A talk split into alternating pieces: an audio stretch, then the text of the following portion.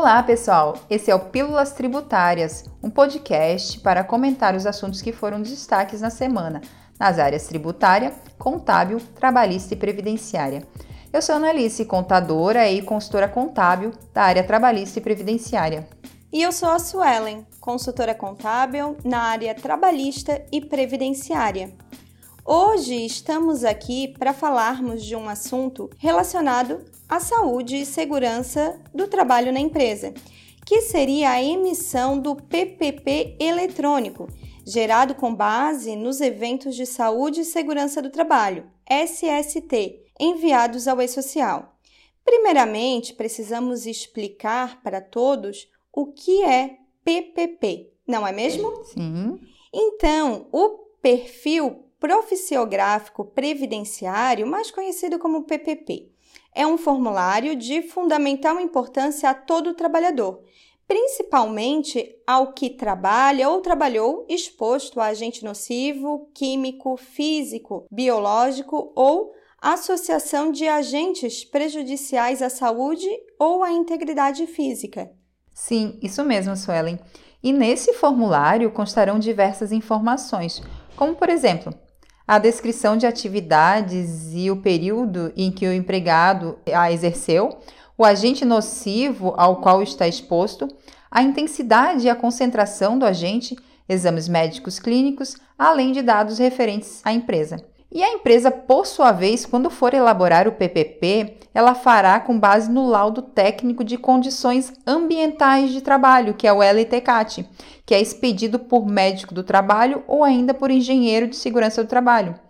E nesse momento, precisamos aqui abrir um parênteses nesse assunto e precisamos ressaltar que todas as empresas que contratarem empregados, elas precisam ter os programas de saúde e medicina do trabalho, porque é uma exigência trazida na CLT, lá nos artigos 157 e seguintes. Verdade. Mas as empresas, mesmo sendo obrigadas a cumprir e fazer cumprir as normas de segurança e saúde no trabalho, até hoje algumas empresas ainda não possuem os programas, como é o caso do PCMSO, que é o programa ali de controle médico de saúde ocupacional. Esse programa ele tem a finalidade de promover e preservar a saúde de seus colaboradores. E dentro dele são exigidos os exames médicos, admissional, o periódico, de retorno ao trabalho, mudança de função, demissional. Também é, o LTCAT e o Programa de Prevenção de Riscos Ambientais, PPRA, onde são identificados os riscos no ambiente de trabalho, sejam eles biológicos, químicos ou físicos. Perfeito, Suelen. E seria com base nas informações contidas nesses laudos e programas que a empresa elaboraria o PPP, tema da nossa conversa de hoje. Então, em relação ao PPP, devemos esclarecer que ele passou a ter a sua elaboração obrigatória a partir de 1 de janeiro de 2004. Portanto, o empregador deverá atualizá-lo e disponibilizá-lo ao trabalhador exposto a agentes nocivos à saúde no momento da rescisão do contrato de trabalho ou ainda quando da aposentadoria desse trabalhador.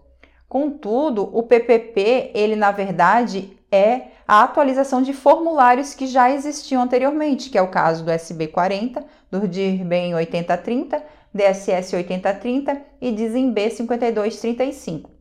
Ou seja, ele não serve apenas para identificar exposição a agentes nocivos à saúde somente a partir de 2004, mas se emitido a partir dessa data, ele vai identificar todo o período que o empregado esteve exposto. E como o PPP ele é um documento histórico laboral do trabalhador, do empregado, quando elaborado pela empresa, ele vai identificar todo o período em que o empregado trabalhou em condições especiais pois estará contido nele as atividades que o trabalhador executou ou que poderia executar, a discriminação dos agentes químicos aos quais esteve exposto, o grau, o nível, a intensidade, concentração de exposição de cada agente e se essa exposição fora permanente e habitual ou não. Estes dados servirão para complementar as informações relativas ao benefício previdenciário de aposentadoria especial que é um benefício que tem por objetivo compensar todos os anos trabalhados sobre condições prejudiciais à saúde ou à integridade física, exigindo assim é, um tempo menor de contribuição para se aposentar. Certo. E atualmente, a comprovação do trabalho nessas condições especiais que daria ao empregado o direito de pleitear a aposentadoria especial, conforme nós falamos aqui, poderá ser feita através do PPP, que é um formulário preenchido pela empresa empregadora com base em laudos técnicos expedidos por médicos do trabalho ou engenheiro de segurança do trabalho. Ou seja, é um papel entregue pela empresa ao empregado ou ainda ao ex-empregado. Mas, Suelen, isso vai mudar, não é verdade?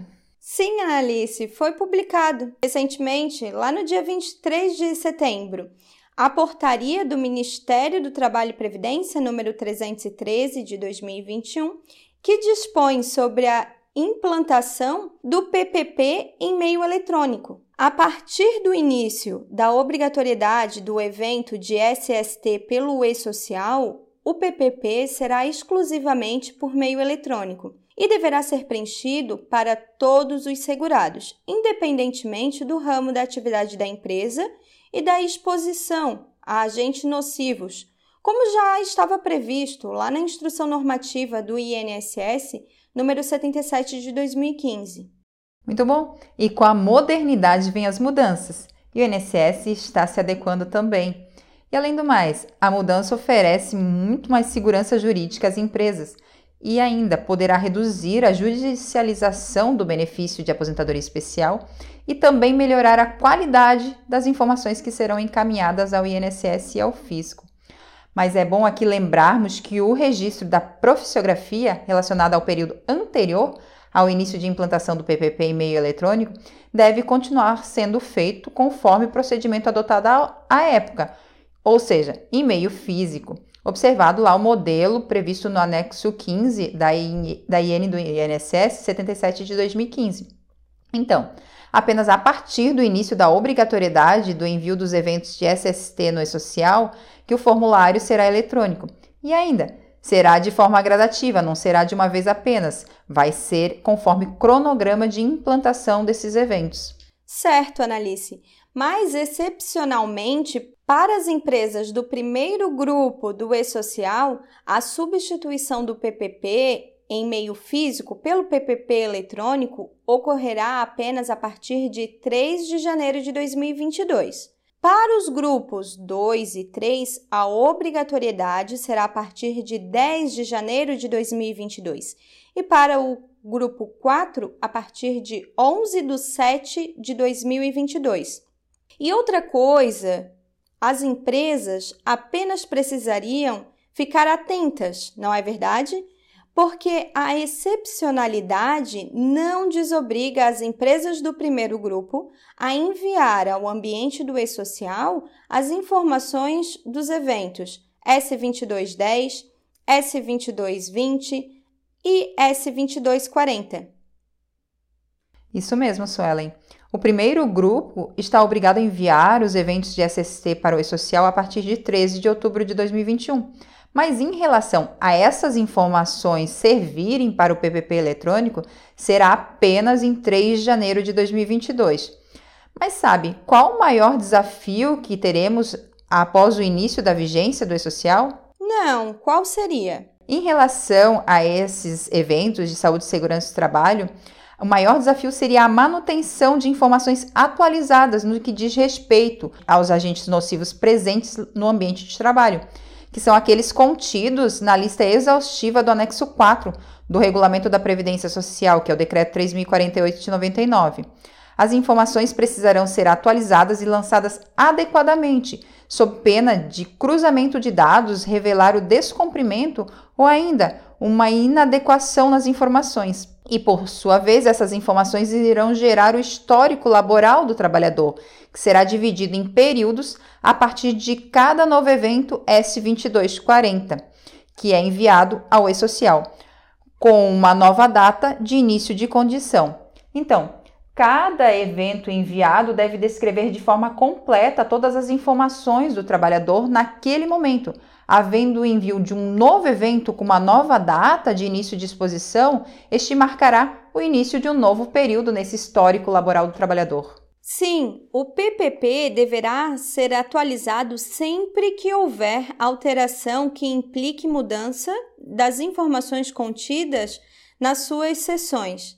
Ainda os eventos de SST que servirão para a elaboração do PPP eletrônico devem ser enviados em prazo definido, que será até o dia 15 do mês subsequente ao início da obrigatoriedade dos eventos de SST ou do ingresso à admissão do trabalhador. No caso de alterações das informações iniciais, também deve ser enviado até o dia 15 do mês subsequente à ocorrência da alteração. Isso. E observando também as regras contidas no manual do E-Social, nós podemos identificar que o evento S2240 ele passou a ter natureza necessariamente previdenciária. Assim, ele deve ser preenchido com base na tabela 24, que é de agentes nocivos e atividades aposentadoria especial. E essa nova tabela ela é basicamente uma reprodução lá do anexo 4 do Regulamento da Previdência Social, passando a conter somente os riscos previdenciários informados no PPP e na CAT, a fim de facilitar o preenchimento desses eventos. Analice, sabe um assunto que as empresas possuem muita dúvida? é quem estaria obrigado a enviar os eventos de SST ao e-social, com as informações que irão compor o PPP eletrônico. Então, quanto a estes eventos, muitas empresas não sabem se elas que devem enviar os eventos ou o próprio responsável pelos laudos e programas de saúde e segurança do trabalho da empresa. O que a gente encontra na legislação é que a emissão do PPP é obrigação da empresa e ela será elaborada com base nos laudos e programas de saúde e segurança do trabalho. E este, por sua vez, sim, seriam uma obrigação do profissional de SST. Mas analise como os trabalhadores terão acesso ao PPP eletrônico. Olha, essas informações constantes no PPP eletrônico ficarão disponíveis ao segurado por meio dos canais digitais do INSS e serão disponibilizadas a partir dos dados do vínculo com a empresa e também das informações contidas nos eventos S2210, S2220 e o S2240. Isso mesmo. E para que os trabalhadores possam ter acesso às suas informações, como já falamos aqui, estas deverão estar corretas, pois a prestação de informações falsas do PPP constitui crime de falsidade ideológica, de acordo com o artigo 299 do Código Penal, bem como crime de falsificação de documento público, nos termos do artigo 297 também do Código Penal. A elaboração do PPP é de caráter obrigatório, havendo ou não exposição efetiva a riscos ocupacionais. Cabe ao empregador manter permanentemente atualizado e fornecer ao empregado sob pena de autuação e multa. Analice, fala para nós quais seriam os valores das multas. Então, em relação às multas, não vai haver nenhuma nova multa instituída para estes fins, mas serão aplicadas aquelas que já estão previstas na legislação atualmente. Então, a empresa que deixar de manter o LTCAT atualizado com referência aos agentes nocivos existentes no ambiente de trabalho de seus trabalhadores, ou ainda que emitir documento de comprovação de efetiva exposição em desacordo com o respectivo laudo, ela estará sujeita a multa no valor de R$ 26.565,90. Já no caso de deixar de elaborar e manter atualizado o PPP abrangendo as atividades desenvolvidas por esses trabalhadores e ainda de fornecer a estes casos, nos casos que citamos aqui, que seriam obrigatórios, a multa seria a partir de R$ 2.656,61 até R$ 265.659,51 e seria conforme a gravidade da infração. Esse foi o Pílulas Tributárias. Obrigado a todos que nos ouviram e aguardamos vocês no próximo programa. Obrigada e não deixem de nos acompanhar nas redes sociais. Até mais! Tchau! Tchau!